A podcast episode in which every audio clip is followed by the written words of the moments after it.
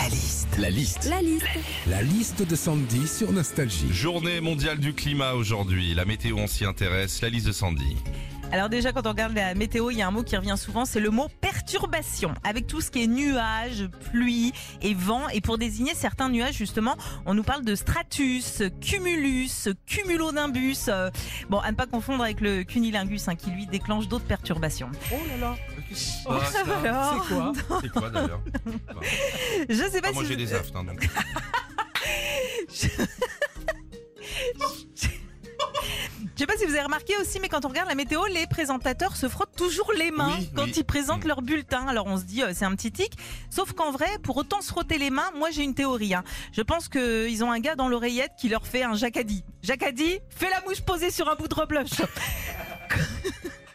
Ça doit être comme ça, TF1, t'as raison, ils ont que ça à foutre. Ouais. Quand on regarde la météo aussi, les présentateurs ou les présentatrices sont toujours debout à nous indiquer avec leurs mains les régions. Genre il fera moche en Bretagne. Et ben ils nous montrent bien avec le doigt où est la Bretagne. Oui. hein. comme si on connaissait pas notre carte de France. Ça va. Hein. C'est très bien que le bassin d'Arcachon c'est en Moselle. hein.